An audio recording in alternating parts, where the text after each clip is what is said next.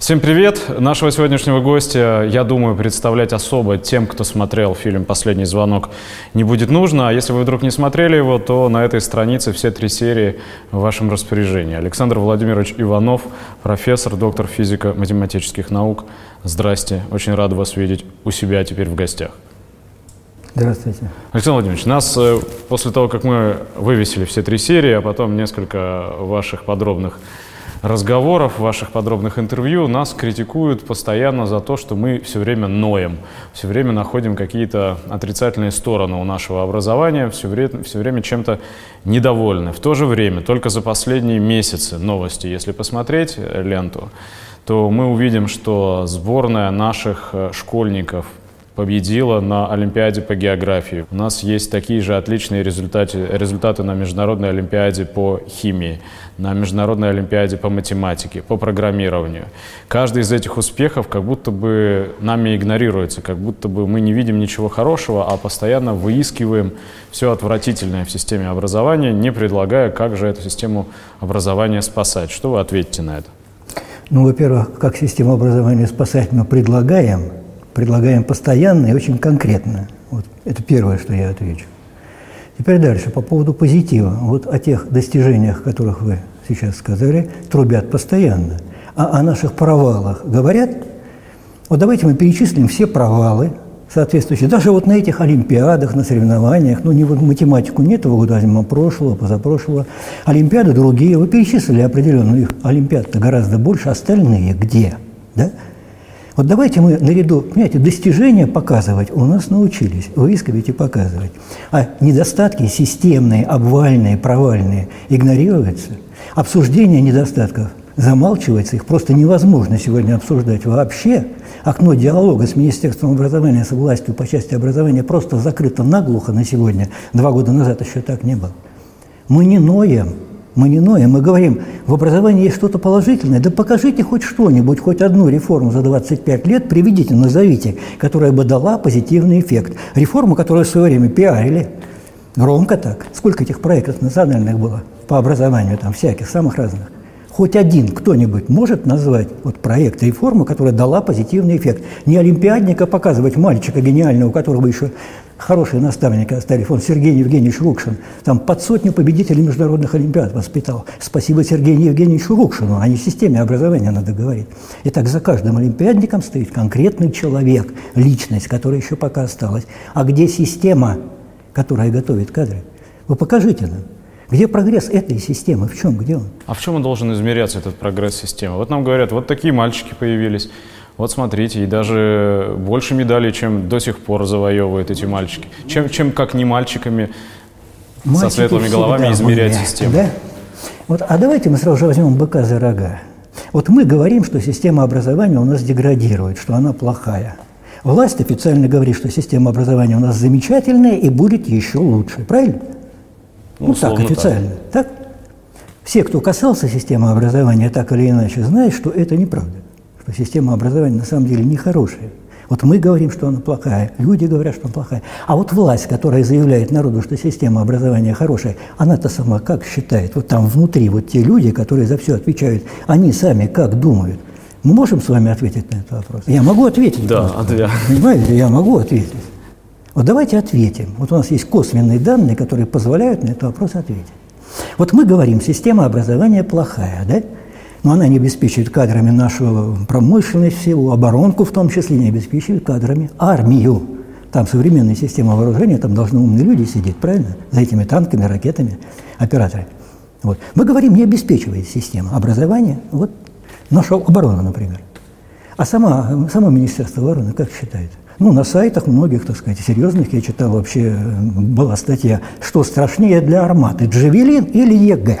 Ну, очень конкретно. То есть кадров-то нет. Так вот, по поводу кадров. Вот есть такая, а, такой любопытный факт. Сегодня в стране у нас создается целая сеть президентских кадетских училищ. Кадетских Это училищ. Это система.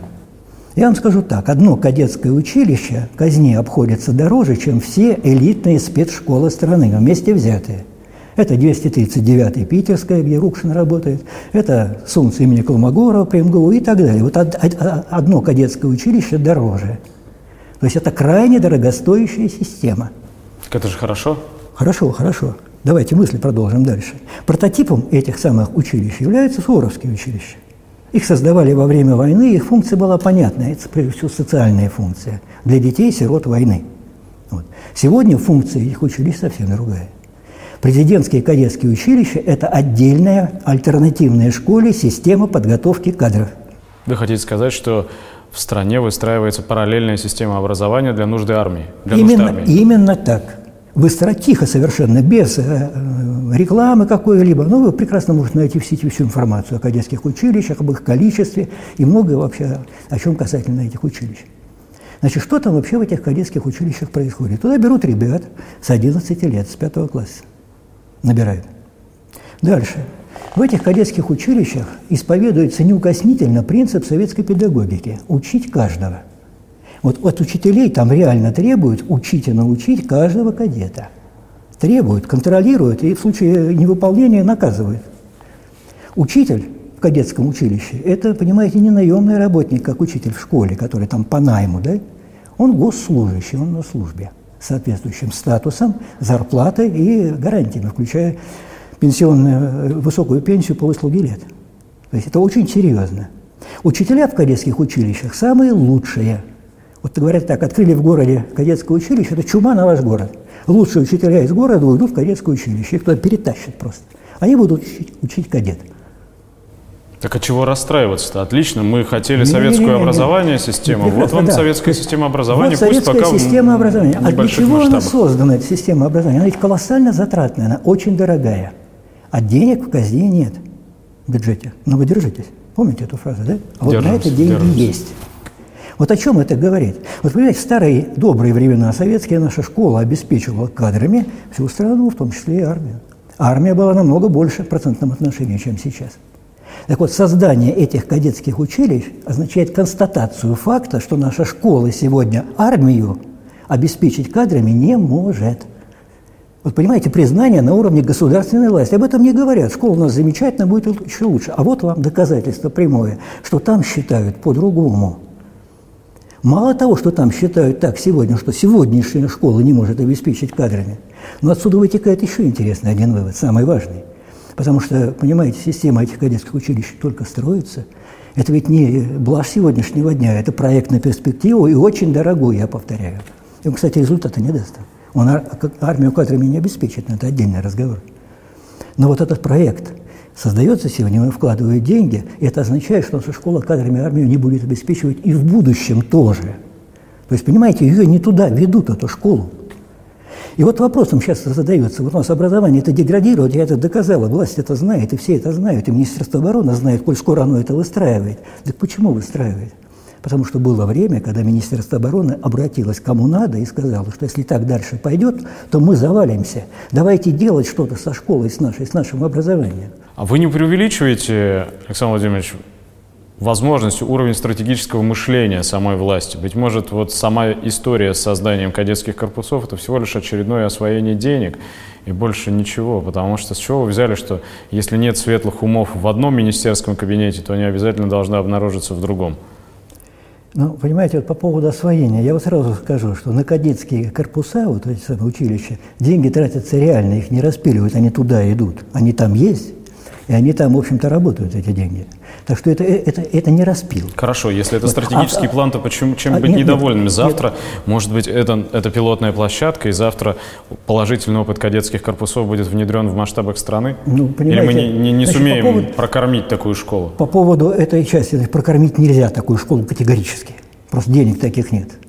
И, и не надо кормить школу вот так. Ну что такое кадетское училище? Ребенка изымают из семьи на полное гособеспечение – он вне семьи, это вообще делать-то нельзя. Из нормальной семьи ребенка отнимают, они просто отделяют ее оттуда. Он там живет лучше, чем офицер живет. Офицер в армии живет хуже гораздо, чем кадет в кадетском училище. И там много чего еще есть. Это крайне дорого, неразумно, невыгодно. Путь-то на самом деле очевиден. Наша школа не так давно решала все проблемы, которые сейчас пытаются решать в кадетских училищах. Почему нельзя решить во всей школе сразу, целиком? Это дешево, это не затратно, и вообще денег не надо. Нужна политическая воля, нужно убрать деструктивные факторы, которые школе не дают жить, и она уже вздохнет. Мы говорили об этом сто раз, знаем, как это делать, и предлагали. С конкретным предложением выходили. Только сейчас нам теперь не дают вообще слово говорить, то есть нас не слушают вообще.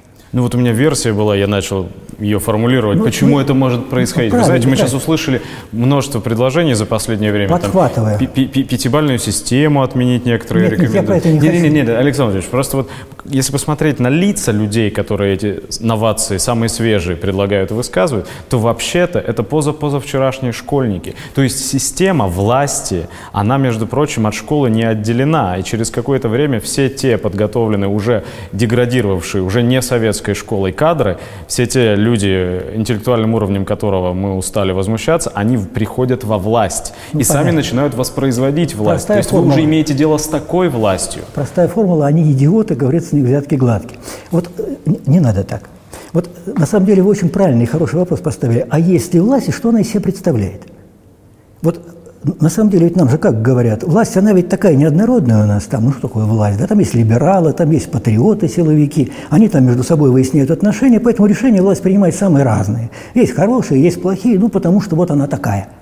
Кстати, в системе образования хороших решений не было вообще никогда. Вы это прекрасно знаете, вы же снимали фильм «Последний звонок». Там не было хороших решений. Вот возникает вопрос, это исключительное свойство системы образования, им просто не повезло так, или, в общем-то, это, это системная причина проблемы? И вы приходите к какому выводу? А я прихожу к выводу, что система образования – это такая зона, куда соваться никому не позволено. Вот я сейчас сказал, что Министерство обороны поставило вопрос, давайте систему образования в соответствие приведем. А им сказали, вот вам деньги, стройте свою, а сюда не суйтесь. Вот суть этого проекта альтернативного, о нем ведь э, э, не рассказывают людям, не говорят, что там система образования. Вот все тихо делается. Совершенно тихо, тут никакого пиара.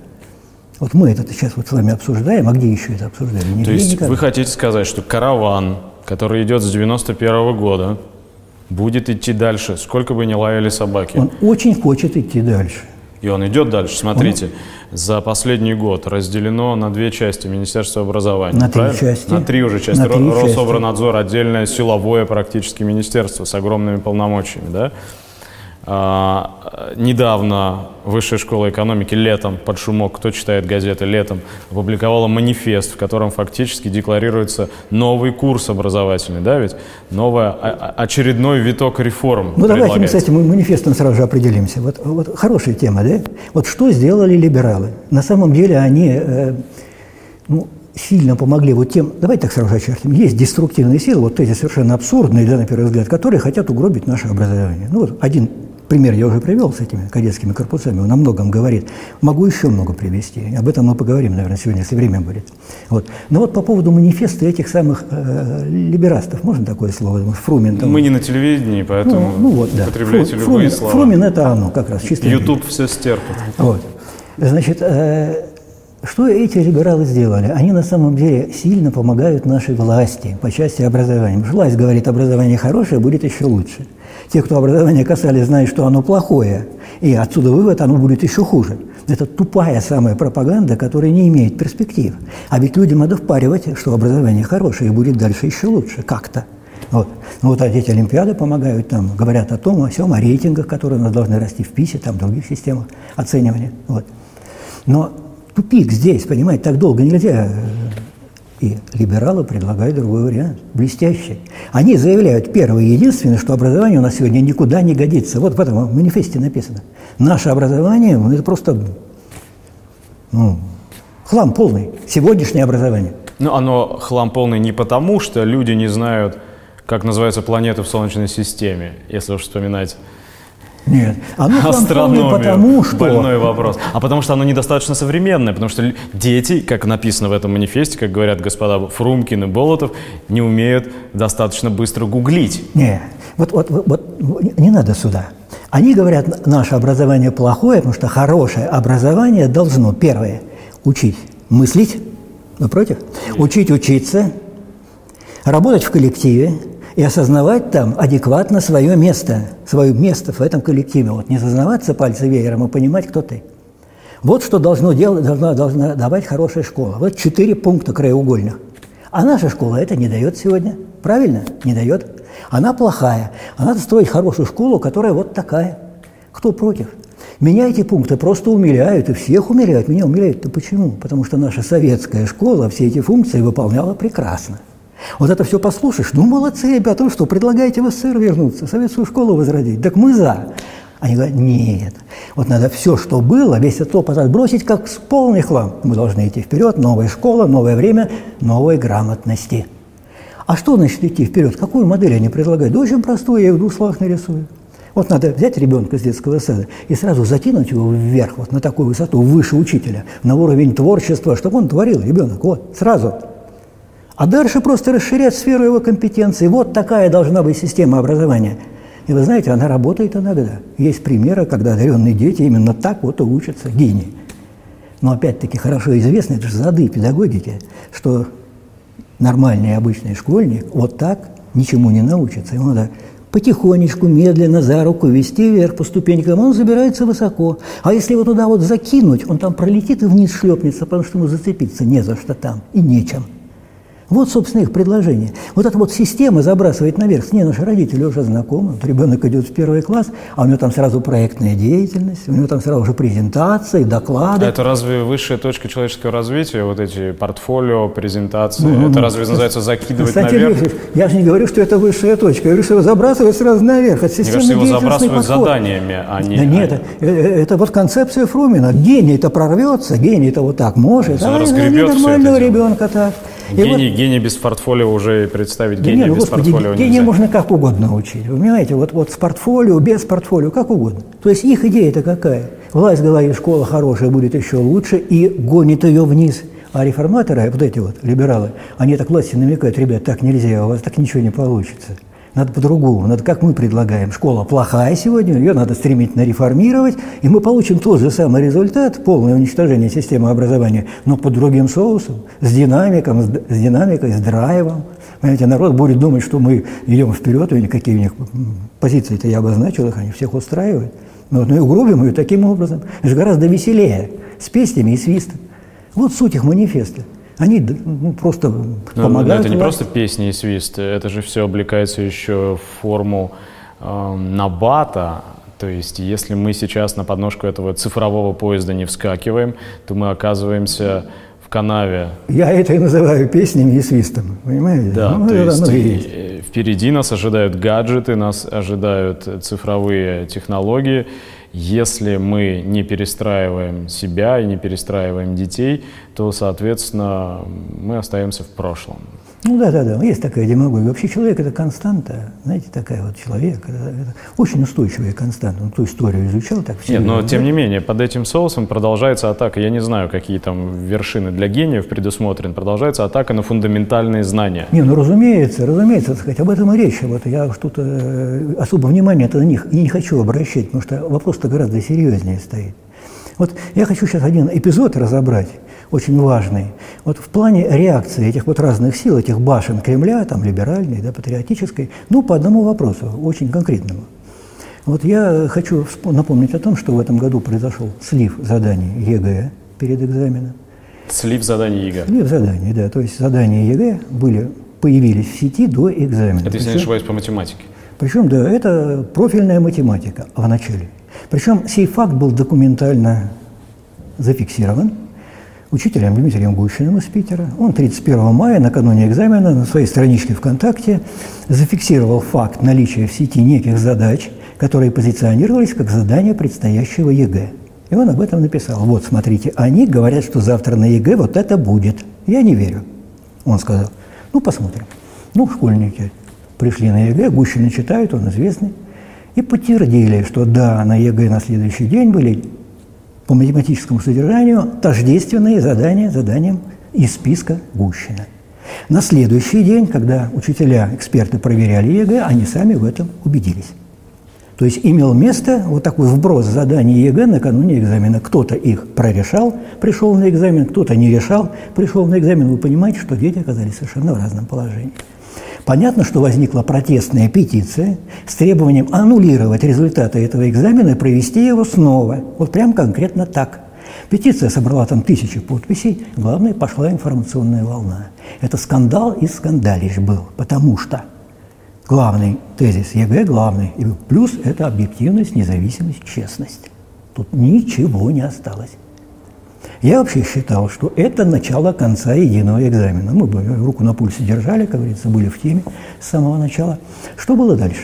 Пошла волна, к ней подключили журналисты. Журналисты, естественно, позвонили в Рособранадзор, и там товарищи Кравцов и Ященко, слегка подумав, сказали, что ничего не было, никаких сливов нет, Гущин лжет, он провокатор, мы на него подадим в суд, все это полная ерунда. Теперь смотрите дальше. Журналисты, получив такой ответ, ну, журналиста ноги кормят, правильно, да, ведь как волка. Вот. Ну, сейчас не ноги, а просто за компьютер сел, прогуглил, что надо. Чтобы разобраться в том, что Кравцов лжет, а Гущин прав, ничего не надо, хватит образования, средней школы, причем современной, не обязательно советской. Вот задача из списка Гущина, вот такая же там на экзамене решалась. Эти задачи были опубликованы на сайте Ларина тут же, так сказать, они вот в доступе, ну, их сотни школьников решали, тысячи, сотни тысяч. Вот. Значит, как говорится, журналисту определить, кто виноват, кто прав, пара пустяков, он видит, что Рособранадзор лжет, чиновник лжет, нагло вызывающий средства массовой информации всем. Тут скандал из скандалов. Что журналист в этой ситуации должен делать, наверное, вам вы лучше меня знаете. Как говорится, печь горячие пирожки, которые пойдут влет, потому что Кравцов ведь не любимец публики. Он возглавляет самую ненавистную структуру. Все, кто его касался, ненавидит Рособрнадзор. ЕГЭ – это что, так сказать, любимое какое-то это самое развлечение для публики? Это тоже не самая любимая, так сказать, форма э, проведения экзамена. Вы знаете, отношение к ЕГЭ у большинства населения отрицательное. Как говорится, вот тема горячая, разматывай, разматывай, поднимай тираж своего издания. Но что происходит? После этого заявления Кравцова все дружно замолкают. Те материалы, которые появились в новых известиях об этих утечках, их оттуда удаляют. Вы понимаете, я просто я был в недоумении, в шоке, что происходит вообще. Мы же видели, что было в 2013 году аналогичной ситуации. СМИ раздули скандал, там э, также э, и Министерство образования, и Рособнадзор отрицали, ничего нет, никаких утечек. Ну, когда вот грандиозный скандал был 2013 года со сливами ЕГЭ. Ну, кончилось-то чем? Их всех сняли, так сказать, головы там полетели. Довели до ума дело. Возьмите 16 год, там сущий пустяк, там провели ЕГЭ профильный по математике, там задания кому-то показались сложными, возникла петиция, собрали там десятки тысяч подписей, так по этому поводу был шум на всю страну. Все каналы показали, до президента дошло. Ну, пустяк совершенно. А тут вот такая, такое безобразие вопиющее, и все СМИ дружно замолкают. Мы видели, как эта информационная волна гасила в социальных сетях. Там же масса сообществ. Либеральные, патриотические, всякие – Либералы подставились, ЕГЭ их детище, они прокололись, ну разматывай, хотя бы в социальных сетях. Вот тоже волна раз и погасла. Знаете, вот подушку на все положили, вот так и придавили. Может, дело в том, что лето просто. Да какое лето? Всегда летом это было. Я говорю, в шестнадцатом году размотали это так, что ну, ЕГЭ, То пора ЕГЭ. Вы это... что в чьих-то руках эта подушка? Она в одних руках. Не в чьих-то, а в одних. Чьи в одних. Чьи это руки? Ну, фамилии мы называть не будем. Вот. Вот чьи это руки, да, вопрос интересный. Вот понимаете, а дальше-то что было? А дальше было заседание правительства в конце июля, в начале июля, после ЕГЭ, которое признало единые экзамены честными, объективными, независимыми. Кравцова похвалили, молодец, все штатно, все в порядке. Это Медведев провел заседание. Я думал, Кравцов покойник, он же подставил всех. Президент говорил, ЕГЭ честный и так далее. А тут вот такой скандалище, так сказать, его выкинут с треском после этого. Они же провалили, от них утекло. Это же ясно совершенно, как божий день. А он остался, его награждают, у него никаких угроз. Может быть, Александр Владимирович, это не совсем уникальная ситуация. Это Осмелюсь, вы тут Министерство обороны вспоминали. Тут некоторое время назад министр один был, вроде бы многим не нравился, так никуда не делся. Вы знаете, да нет. И, ну, если бы это я один пример такой. Нет, ну э, куда делся? Предшественник Кравцова был уволен, назначили Кравцова в 2013 году после такого же скандала, да? Он, он куда-то делся, он с этого поста ушел. Или Иванова убрали, он тоже делся. Понимаете, да? И Васильеву убрали, она тоже делась. Ну как, не убрали пока? Нет, ее убрали. Там, где сейчас она находится, и, в общем-то, можно спокойно отдыхать, от нее ничего не зависит. Вот. Но я продолжу мысль. Что дальше? Вот, получив полную индульгенцию на все это безобразие, Кравцов подает суд на Гущина. Иск о защите деловой репутации. А вот этого преподавателя? Вот этого преподавателя, который объявил вот об этих самых И что ему грозит теперь? Вот, вот очень интересный вопрос, что ему грозит? А ему не грозит ничего. От него требуют всего-навсего удалить три поста в социальной сети ВКонтакте в июне месяце, который он выставил. Три клика мыши. Вот что от него требуется. Никаких компенсаций миллионных, ничего. Более того, суд будет проходить в Москве, Дорогомиловский суд. А Гущин живет в Питере. И это будет когда происходить? Значит, я скажу, его даже не оповестили о том, что исковое заявление поступило. Ему журналисты об этом сказали. Он до сих пор еще официальной информации не получил. Заседание назначено на 11 сентября. То есть вот-вот. Вот-вот. Значит, и требования к Гущину простые. Удали свои три постика. И все. Ну вот Гущину надо судиться, вот ехать сюда, здесь, поднимать адвокатов, приглашать экспертов, доказывать свою правоту, если от него требуют всего ничего. Ну, наверное, нет. Так а зачем вообще судебный процесс? Зачем вообще судебный процесс? А зачем процесс, да? Ну, защита деловой репутации. Да какая деловая репутация у Рособорнадзора? Она строго отрицательная, ее защищать бесполезно. Ее нет. А вот судебный процесс вот для чего, понимаете? Когда суд вынесет это решение, Гущину удалить три постика, он вначале должен зафиксировать такой факт, что информация, которая в них содержится, не соответствует действительности. Она ложь. И поэтому Гущин должен удалить эти посты. Вот о чем речь. И вот когда такое судебное решение будет вынесено, а его могут вынести, потому что Рособорнадзор пригласит экспертов со степенями и званиями, лизоблюдов у нас в стране хватает, которые скажут, что черное – это белое, что слива не было. Что вот то, что Гущин опубликовал, это не то, что было на экзамене. Хотя вот любой человек посмотрит, увидит и скажет, нет, извините, это одно и то же по математическому содержанию. А скажет, ну как одно и то же? Вот тут запятая стоит, а там ее нет. Порядок слов тут такой, а там слова переставлены. Видите, это же не одно и то же. Вот на таком уровне будет идти разговор. И вот суд выносит решение, что это ложь, Гущин удаляет свои постики, а вот дальше любой человек, кто скажет, что были сливы на экзамене, он будет распространителем судебно юридически утвержденной клеветнической информации. Понимаете? А это уже уголовная статья. Вот то, что мы сейчас с вами, вот я, я сейчас говорю, вот сейчас я это могу говорить, это можно даже выставить в интернете, а вот после 11 сентября, после этого, решения, это будет клеветой. А за клевету уголовная статья. А осужденный преподаватель не имеет права работать. Это запрет на профессию. Словом, вся критика по этому вопросу с помощью этого процесса заканчивается после судебного вообще, решения. в принципе. Не то, что там нас нигде не услышат. Мы говорить это даже не, не, не будем иметь права. Вот в социальной сети ВКонтакте на странице напишу, что вот там это был слив, да? Вот все можно привлекать. По статье, по уголовной. И все. Это вот, понимаете, это вот э, уровень диалога, вот как это все называется? Понимаете, это информационный фашизм уже, крайняя степень. И вот тут возникает вопрос, а куда идти жаловаться вообще в такой ситуации? Я все-таки хотел бы уточнить. Вот вы сказали, что Министерство образования и руководство Министерства образования сейчас оказались в совершенно проигрышной позиции, в ситуации, когда у них связаны руки. Эти последние преобразования связанные с разделением министерства и его полномочий, что должны означать? Получается довольно странная, даже дикая кому-то кажется это совсем диким картина, когда педагогические вузы, где готовятся кадры для школ, за которые отвечает Министерство образования, оказываются в сфере ответственности не Министерства образования. В чем смысл вообще происходящего? Как так? Ну, вы знаете, самая простая точка зрения, смысл этого происходящего в том, что есть люди, которых надо снабдить должностями. Так, чтобы, ну, как говорится, развести вот эти вот самые силы либеральные, патриотические. Да, вот всем считаю, сестрам по сергам. Да, да, да. Ну, я считаю, что эта концепция очень поверхностная, и она неадекватная, потому что по части образования как-то все эти силы оказываются совершенно на одинаковых Вы имеете в виду, что все серги на одном ухе, на одной сестре? Да, да, да. да. Там вот, там вот как-то полный консенсус. Вот я говорю, как эту информационную волну гасили. Кстати, вот партии думские, КПРФ против ЕГЭ всегда, да? ЛДПР тоже – «Справедливая Россия». Мы к ним обращались напрямую. Вот этот скандал, сейчас его давят, заминают. Ну вы хотя бы думское расследование-то проведите. Вот скандалище со сливом заданий. Ведь там по химии аналогичная ситуация была. Там количество стобалльников вдвое возросло. Вы понимаете, да? То есть это вот совершенно ложные результаты, которые превратились в 100 баллов благодаря сливу. Эти дети придут в ВУЗ, они займут бюджетные места на топовых специальностях, они нас лечить будут потом. Вы понимаете, то есть скандалище это жуткий. Мы обращались к депутатам. Они говорят, да ну, господи, нам дела до этого нет сейчас. Ну, просто нельзя было. Всем запретили, глухо сказали молчать по этому поводу всем. И все замолчали. Есть одна сила, которая всем рулит. Теперь кто... Вы намекаете на нее уже полчаса, но не называете. Что за сила? Кто ее назовет, эту силу? Ну, могу назвать, но только, кто же мне поверит. Вот.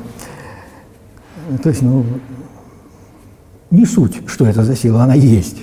Вот, понимаете? Это масонская ложа какая-то. Да никакая масонская ложа. Ну, грубо говоря, вот ваш любимый капитал, олигархат, которому не нужно, чтобы было образование, вот и все, он всем и рулит. Ну, вот подыграю вам. А олигархат, вот эта сила. Она рядится в любые одежды. А зачем олигархату сливать задание по ЕГЭ? Так задание ЕГЭ или не это надо просто сливать. Они, они не донесли просто, или кто, что? что кто как слил это задание, это отдельный вопрос, и все. Но, понимаете, вот этот скандал нам крайне не нужен. Он ставит крест на ЕГЭ. ЕГЭ после этого не будет. Если вот объявить, что вот честный, необъективный, независимый экзамен на самом деле провален в этом году, а его не было на самом деле, это ложь чистая а не ЕГЭ. Но это все. То есть это палка в колесо, а колесо да, должно палка крутиться. в колесо. Это ЕГЭ – это механизм, который гробит образование лучше всех. Вот. И мы его тут сейчас сломаем, да, так они нам его и отдадут. Вот они сказали, нет, не трогайте, все, замолчайте. И чтобы молча, все тихо, по всем углам сидели. И все, и, и все сидят тихо. Вот. Теперь министерство. Кто эти министерства делил? Ну, вот первое приближение такое. А на самом деле, что получилось? Давайте мы системно посмотрим вот, вот этот триумвират, который возник, как он будет работать. Сегодня... Министерство образования, Министерство просвещения, Министерство Рособорнадзор. просвещения, да, Минобр, который объединил в себе науку и вузы, и Рособорнадзор с Кравцовым во главе. Вот эти вот вот эта тройка. Полномочия сейчас разделены. Медведев подписал соответствующее распоряжение. Можем говорить очень конкретно, кто чем будет заниматься. Вот. Ну, вы правильно сказали, что педагогические вузы, которые Васильева мечтала получить Министерство просвещения, как было при социализме, ей не отошли и не могли отойти. Потому что педагогические вузы сейчас многих уже нет. Их слили с университетами, педагогов готовят университеты, они там, и там уже непонятно, что и как делить. Потому что работа была проведена предварительно. Так что это технически довольно сложно, и надеяться было не на что. Но это мелочи. На самом деле, вот э, как устроено э, э, распределение полномочий? Значит, каждое министерство, вот Минпрос, да, отвечает за школы и среднее профессиональное образование. Ну, детские сады там, не будем про них говорить. Высшее, Министерство высшего образования отвечает за высшее образование, за вузы. То есть Минпрос стандарты разрабатывает, учебники принимает, отвергает там, ну и так далее. То есть обеспечивает учебный процесс. Ну, в общем, вот все, что касается обучения, собственно, детей, все это в ведении Министерства просвещения. Так. Но там сразу же сказано, и, соответственно, по вузам все в ведении Минобра. Так он называет сейчас, Минобра науки. Вот. Но там сказано – что контролировать выполнение вот своих э, стандартов, там, поручений и так далее эти министерства не имеют права. Положение написано. Контролировать должен Рособорнадзор. Вы представляете такую управленческую схему? Распоряжение отдает один, а контролирует другой. Ну, как отдается распоряжение? Ну, представьте себе, какая-то идея возникла, ее спускают в вузы или в школы, говорят, давайте, ребята, делать так, будет хорошо. Ну, там не все понятно. Из вузов звонят туда своему куратору и выясняют всякие мутные моменты. А вот это как понимать, а вот это как, понимать, а здесь вы что имели в виду? Они сами не знают, давайте подумаем. Ну, вот в процессе таких согласований вырисовывается картина, что надо делать. Значит, на местах начинают что-то там делать.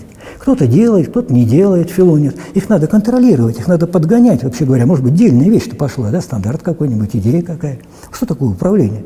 Это распоряжение, а потом контроль выполнения. Контролировать они не могут, это написано да, в положении по обоим министерствам контролирует Рособорнадзор. Если намекаете на что? На намечающийся полный паралич всей системы? Ну, конечно. Приходит дядя проверяющий и говорит, что вы тут делаете по такому-то стандарту? Те говорят, мы это делаем. Ну, стоп, так тут же написано совсем не это. Ну, как не это? Мы узнавали, имеется в виду вот это. Нет. Тут надо делать вот так, говорит дядя. Я так считаю. Но вот он-то считает не так, а какое мне дело? Да не очень конкурирующие ведомства. То есть это называется лебедь, рак и щука. Так это хуже, да, да, понимаете? Потому что тот исполнитель, который исполняет, он кого слушаться должен? Интересный вопрос от Рособорнадзора или своего начальника? На этот счет ответ есть. Вот в этом положении написано, что контролировать министерства не могут выполнение своих поручений, кроме вопросов, касающихся кадров. Вот по кадрам там у них все полномочия. Если кто-то что-то не делает, они имеют право его уволить без всякого Рособорнадзора. Там это написано. Так что начальника слушай, не смей, он тебя уволит. И Рособорнадзор слушай, он тебя аккредитацию не продлит. Вот. То есть все между а двух учитель, одних. получается, слуга всех господ. Ну, да, конечно, конечно. Вот, а кого слушаться? А всех надо слушаться. А это можно, когда требования могут не просто быть противоречивыми, а взаимоисключающими. Вот сегодня покрась белый цвет, а завтра в черный, а потом опять в белый. Смотря кто приходит, смотря кто смотрит. Вы понимаете, это же высшая степень маразма управленческого. Как можно было такое изобрести? А изобрели. Это все прописано, это все можно прочитать. Ну, ну, может быть, это хотя бы просто дурь, а не заговор Вы понимаете, вот по поводу дури, мы про это написали, да, открытым текстом вот, в, паблике за возрождение образования. Нас читают, я знаю, там прочитали.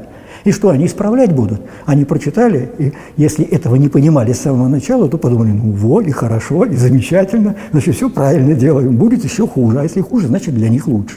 Вот там такая логика. Так этого мало. У Рособрнадзора что остается? У него проверочные работы ВПР, он их формирует и проводит. У него ОГЭ, аттестация за 9 класс, он составляет задание ЕГЭ, проверяет ЕГЭ, оценивает ЕГЭ, все Рособрнадзор. А наша школа сегодня ориентирована на ЕГЭ массовое, правильно? То есть вы хотите сказать, Александр Владимирович, я вас правильно понимаю, что новым Министерством образования потихонечку суперведомством становится Рособрнадзор? Ну, понимаете, в каком смысле Министерством образования? Это структура, которая определяет Ну, фактически, все. у кого главные карты на руках, ну, на конечно. кого будут смотреть? Ну, смотреть будут в эту сторону, я правильно? Я еще поясню, вот конкретно, да? Школьник готовится к ЕГЭ начиная там с какого-нибудь класса, с пятого, задание ЕГЭ формирует Рособрнадзор. Для подготовки к ЕГЭ какие нужны учебники? Методички по подготовке к ЕГЭ. Кто их издает? Васильева со своим перечнем учебников? Да нет, их издают э, методисты ФИПИ, то есть Рособрнадзор. То есть учебные пособия по подготовке к ВПР, к ОГЭ, к ЕГЭ штампует Рособрнадзор.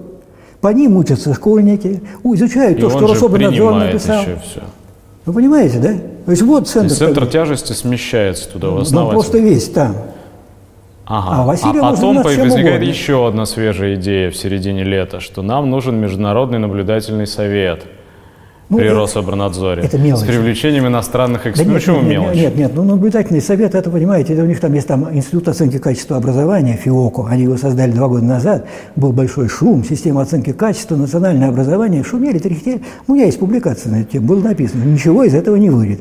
Прошло два-три два, года, ничего из этого не вышло. Надо ее реанимировать, надо ее поднакачать. А как ее поднакачивать? Ну, давайте международный консилиум соберем, экспертов пригласим. Иностранцев оплатим, конечно, сколько конечно, я этих смотрел конференции образовательных за Конечно, последние полтора года. Я... Всегда командировочные, суточные да, конечно, билеты понятно, и проживание понятно, для понятно, любого понятно. заштатного иностранца это, сюда. Это который... вот расходы на образование. Мало у нас на образование тратить, там 8 триллионов надо добавить. Вот, вот на это они и уйдут, понимаете? Нет, это чисто... Э, э, это... То есть вот это-то как раз просто трата денег? Да нет, это просто, так сказать, мелочевка. Это они имитируют свою работу. Вот они там прокололи с этим фиоко, да? Ну, сейчас надо э, ну, новый импульс придать этой самой идее. Все.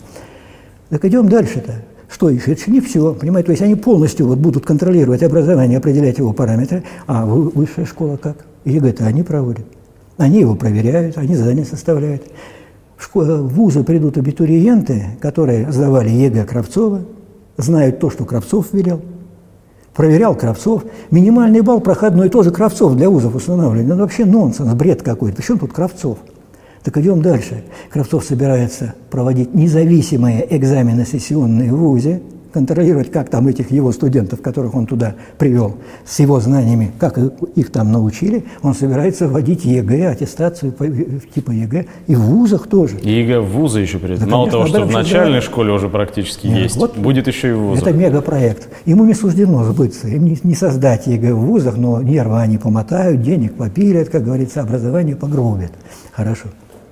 Мало всего этого. Я еще добавлю. Вот в этом триумвирате полномочия распределены так, что там есть такая функция мониторинга образования. И она есть и у министерства, и у Рособорнадзора. У обоих министерств.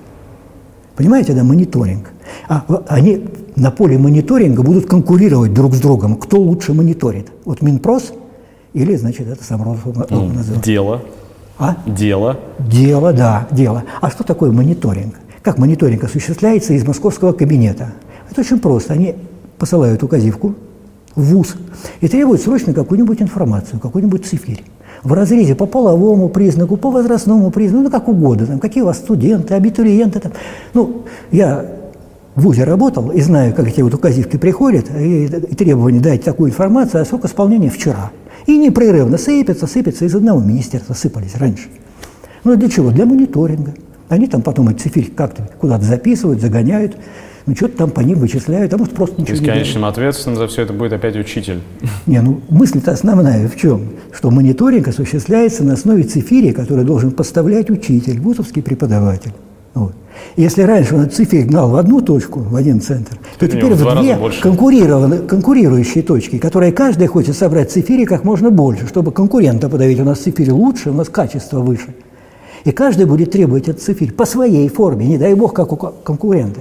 Вы понимаете, это не просто удвоение бюрократической отчетности, это ее там утроение. То есть мы должны ожидать, что в ближайшее время, когда эта система, она же только-только введена, ну, конечно, по сути, да. когда она заработает по-настоящему, а учительский народ взвоет. Взвоет, просто. вот точно взвоет, абсолютно. И тогда всем станет понятно, что это плохо. Всем станет понятно.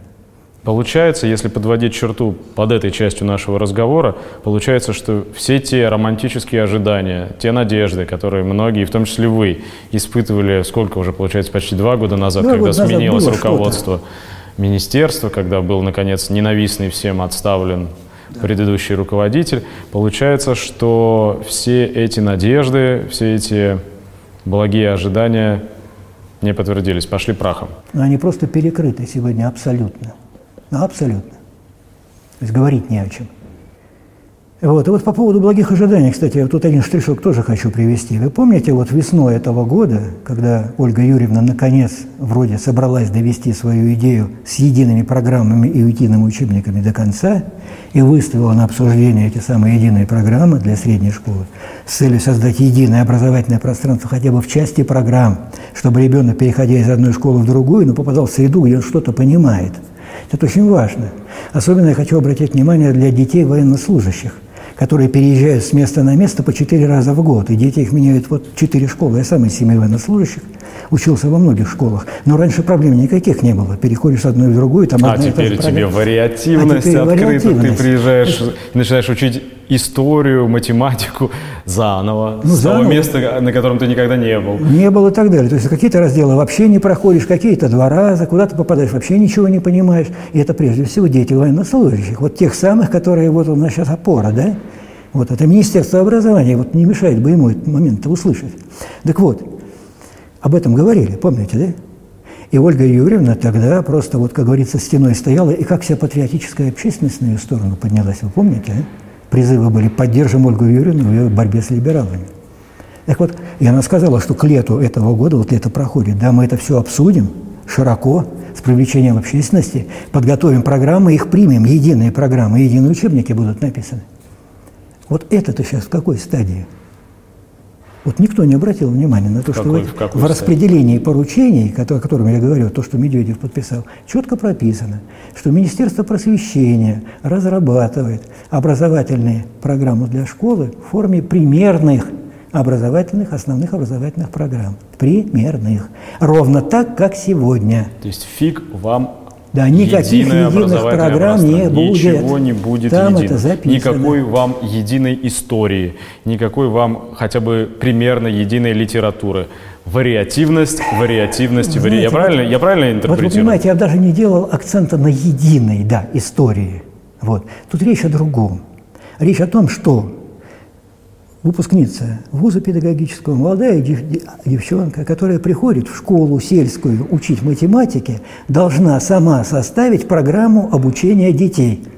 То есть получается, что ужас даже не только в том, что много таких учительниц и будет огромное количество отличающихся друг от друга учебных планов и программ, сколько то, что каждому отдельно преподавателю, в принципе, проще сказать, да горе оно все синим пламенем.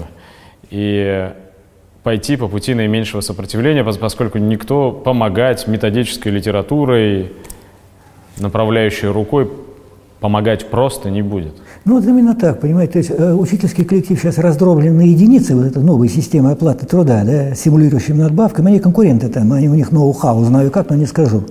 То есть молодой учитель обычно брошен действительно вот на, э, сам себе предоставлен. Перед ним проблема составить, э, э, э, составить эту учебную программу. Эта задача не под силу не только начинающему учителю, но даже среднему учителю. Вот так вот с нуля взять и нарисовать программу. Правда, мадам Духанина как-то сказала, а если она не умеет, пусть она примерно и пользуется. Вот примерная образовательная программа по математике, она не под силу среднему учителю в принципе вообще. Она так составлена, что по ней учить нельзя. Там все, на все вкусы, чтобы всех удовлетворить. Всю вариативность там в нее запихнули. То есть учитель просто оказывается ну, перед задачей, которую он решить не может. А ответ очень простой, правильно вы сказали. Есть базовый выпускной ЕГЭ, который должны ребята сдать на выходе, чтобы Это 2 плюс 2 получить. и, и, и задачи на чувство числа, На чувство числа, по да. Ященко, если Ну вот, собственно, и все, что надо. И, как говорится, можешь работать Что смело. больше тонны или грамм. Да, да. И вот вам этот базовый ЕГЭ плюс такая ситуация и результат на выходе, который мы имеем в массовой школе. Вот он такой и будет. Ну Вот. То есть здесь все просто. То есть вы настаиваете на слове катастрофа. Ну, тут, э, э, да, она уже произошла, и такая не- непрерывная, перманентная катастрофа, причем, так сказать, э, ну, но вот я хочу на позитиве все-таки здесь некий позитив выделить, потому что на самом деле жизнь-то всегда есть, и жизнь находит пути и выходы. Вот сейчас как бы у нас все образование высшее, да, вот под крышей ЕГЭ, под гнетом ЕГЭ существует, да, но вот на самом деле это не так. Вот образование дав- давно уже у нас уходит из-под этого гнета ЕГЭ, причем очень изящно уходит.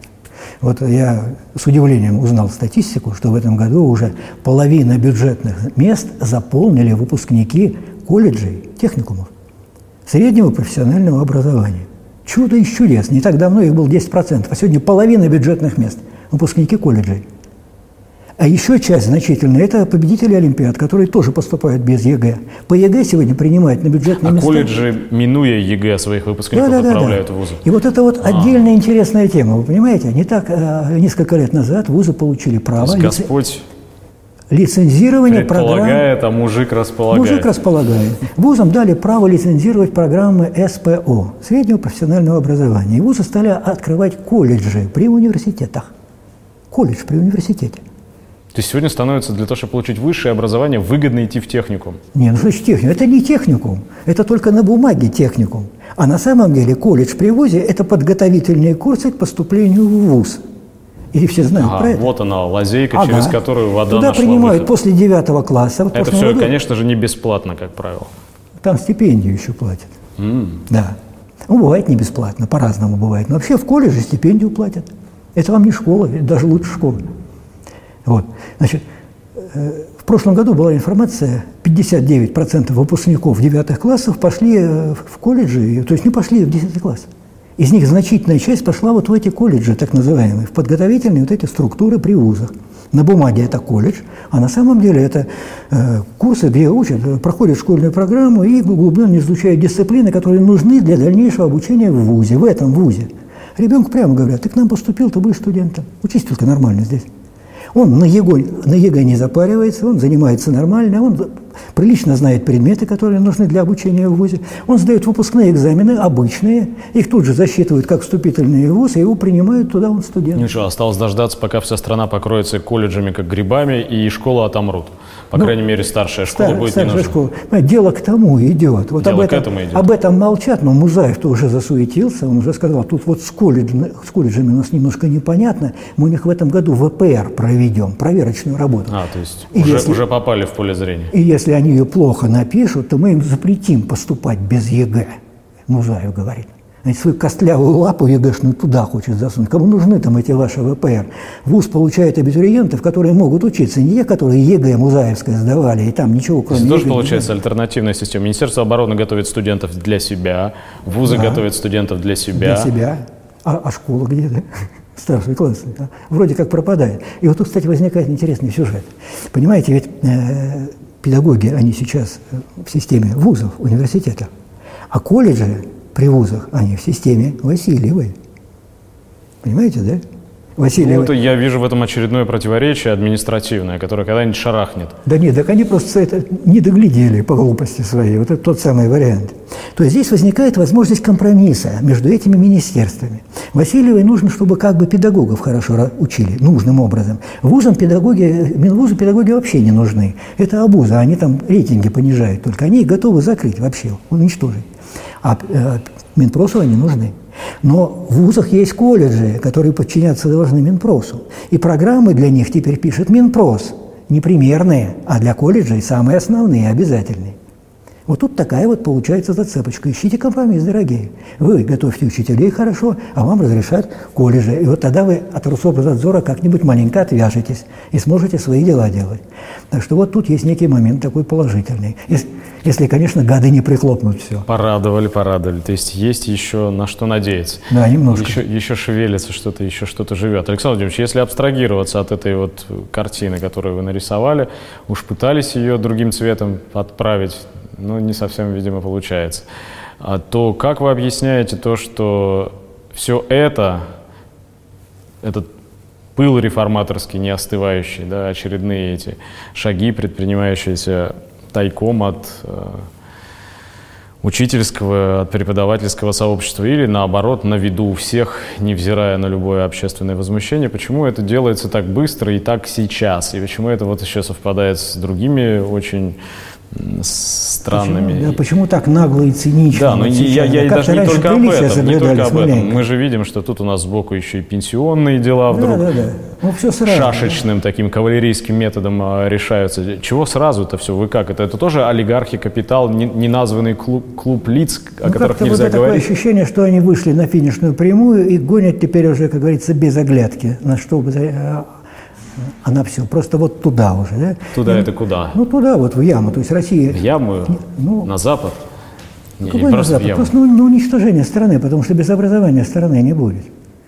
Вот мне просто любопытно, вот мы как-то привыкли, э, ну, все надежды и чаяния связывать с именем президента, как-то, ну, придет барин, рассудит, да? И вот я просто как-то хочу поставить вопрос таким образом, какие функции у нашего президента вообще и в сфере образования в частности – вот одна функция, она на виду. Это играть доброго царя, роль доброго царя при плохих боярах. Он играет эту роль хорошо.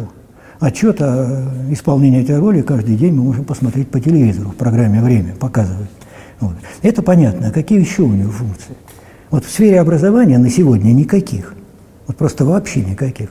Вот два года назад он еще позволял здравые высказывания по теме образования. Он давал здравые поручения, которые, правда, никто не выполнял, игнорировалось полностью. Но сегодня он просто вот поддакивает этим самым плохим боярам в сфере образования, и ничего больше. Вот я говорил, Минобр, когда он там поставил вопрос о том, что школа плохая, им сказали, вот вам деньги, делайте свое, а сюда не суетесь. Так вот сюда никто не может соваться вообще в эту сферу образования. Общественность обсуждать не может, я уже сказал, судебные преследования нам будут грозить буквально после 11 сентября, вероятно. Вот. Партии там тоже вот сказали, табу, не трогайте эту тему слива ЕГЭ, и все заткнулись повсеместно абсолютно. Практически все исключения есть, так сказать, спасибо им, но это единицы. Вот. То есть мы видим здесь ну, просто вот глухое одавление со всех сторон. Просто без... То есть вот становится понятно, что вот, ну, пенсионная реформа, там можно сколько угодно критиковать, и трибуну дадут, и думскую, какую угодно. А вот здесь эти проблемы можно где-то обсуждать так, чтобы это звучало? Ну, пока можно тихонечко где-нибудь конференцию собрать, можно даже в интернете выставить. Но в СМИ ничего не попадет. Ничего не попадает. Вот единственная абсолютно закрытая тема. И я понимаю так, что это вот то самое поле, на котором страну и будут кончать. Вы понимаете? Потому что вы можете там играть в солдатики, да, ракетами баловаться и так далее. И это разрешено. Понятно, ядерная держава с ней сразу разом так не покончит. Оборонный задел колоссальный там в оборонке и так далее. Играйтесь там, пожалуйста. Но вот на это поле не смейте вообще заглядывать. Там идет работа вполне конкретная, деструктивная, нацеленная на уничтожение страны. В итоге именно здесь нас и убьют, на этом поле. Время работает на них. На них. И причем вот судя по этому форсированию, о котором вы сейчас говорили, похоже на то, что время это приближается очень быстро. Они как-то уже прикинули, что уже можно форсированно все заканчивать. Вот такая ситуация, вот такое ощущение в целом. Александр Владимирович, а скажите, а вот вы зачем упираетесь рогом? Вы упрямый человек, пострадавший уже за свое упрямство. Мы рассказывали о том, как это было. И вроде бы столько было сказано и написано ваша поддержка. Помогло это вам? Ну, Помог, помогли вам ваши читатели и ну, ваши сторонники? Помогли. Если бы, если бы не было у нас сторонников, мы бы этим не занимались. Вы понимаете, вот сторонники уже и обязывают в какой-то степени. Вот зачем? А мы же не имеем права это закончить. Никакого. Ни морального, личного, так сказать, не имея обязательства перед людьми, которые, в общем-то, ну, как-то связали какие-то надежды с нашим движением с нашим общим движением, потому что они нам помогают ну, своим существованием просто, своей поддержкой. Ну, а, понимаете, ну, у каждого человека есть своя судьба, свой путь. Вот просто, ну, и надо пройти до конца. И чего тут такого? Ну вот вы упирались в начале 90-х. У нас многие не знают, кто смотрит вас сейчас. Вы же упирались. Я знаю, что когда Союз рушили, вы были одним из тех немногих людей, которые сопротивлялись, да? Сопротивлялись и звонили вам потом, и приходили компетентные люди вас укорачивать, образум, а, вразумлять вас, так ведь, да? Вот. Что, страну сохранили, не ну, сохранили? Ну, тогда мы проиграли. Ну, понимаете, когда вот старшему поколению бросают упрек, что же вы, отцы, мать вашу страну, это самое, да, и дальше матерное слово, ну вот мне мои дети так не скажут. Я не был в числе тех, кто страну, вот, да, тогда. Вот. Ну, я не знаю, так сказать, это, тут, в конце Но концов, понимаете... Вы же и ваша семья дорого заплатили за это. Ну, значит, дорого. С одной стороны дорого, а с другой стороны мы живем. Вот и все.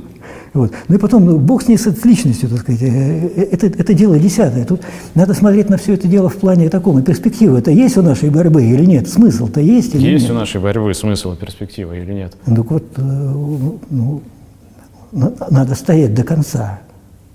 Вот просто обязательно надо стоять до конца, потому что ну, наше дело агитация, пропаганда, разъяснение, а народу, я скажу просто, надо брать власть.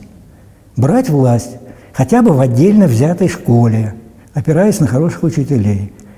Ну, где-то хотя бы брать власть в свои руки, не сидеть молча, не смотреть, как они там корежат жизнь, покуда та жива, а брать власть на местах как-то, ну, в школе, я, я не говорю там.